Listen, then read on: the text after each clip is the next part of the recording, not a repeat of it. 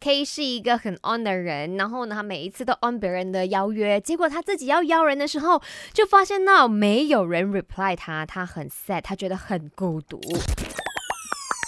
没什么不能说，没什么放不下，赶紧把你的遭遇心事跟大头阿 K 翻开来说。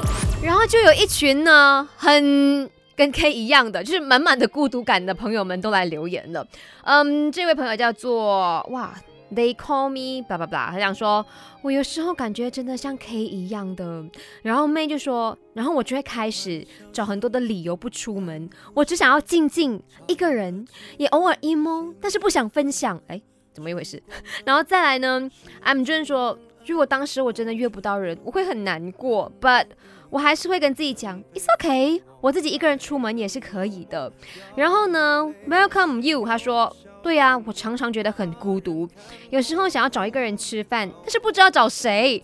然后再来呢，就是呃，这位朋友叫什么？Luan Nick，他说我大多数呢都是自己陪自己了。哇，这下更加的满满孤独感。他说我试过一个人去这个动物园，去农场，然后我还看演唱会 solo concert，哇哦。然后呢，加尔说，我偶尔难免会跟 K 一样有孤独的感受。但是我也跟自己说，我蛮 enjoy 独处的，不用特意去迎合人，去找话题聊天。嗯，我是 I 型人。那讲真呐，我嘞以前确实是哦很 on 的，人家找我，我都啊好啊可以呀来。可是慢慢长大之后，我已经在 on air 讲过很多次了，孤独。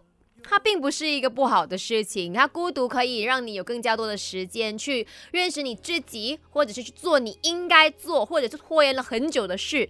嗯，一个人可以吃你想吃的，看你想看的电影，或者是你买衣服的时候，不会有人在那边当损友跟你讲买了买了买了，结果你回家去的时候，为什么我要买，对不对？就你可以凭着当下的那个感觉，follow your heart，然后去做出对的选择，或者是你自己的选择。